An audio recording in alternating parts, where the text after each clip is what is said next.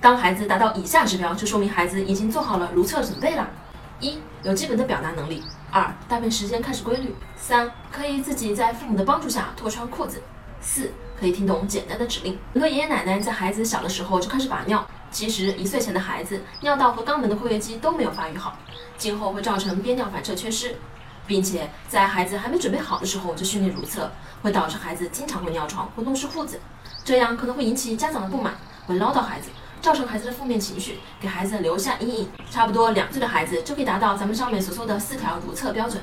所以在一岁半左右的时候，咱们父母就可以开始慢慢的训练孩子如厕。其实就和穿衣服、穿鞋子一样，这都是要孩子明白他已经慢慢长大了，很多事情可以自己做了，让孩子有自主意识和隐私意识。平时呢，也有意识的让孩子看大人上厕所，孩子自然也会去模仿。最后可以带入一些绘本，通过绘本里的场景来引导孩子如厕。我是不完美柚子妈妈，关注我，为你分享最有深度的育儿知识。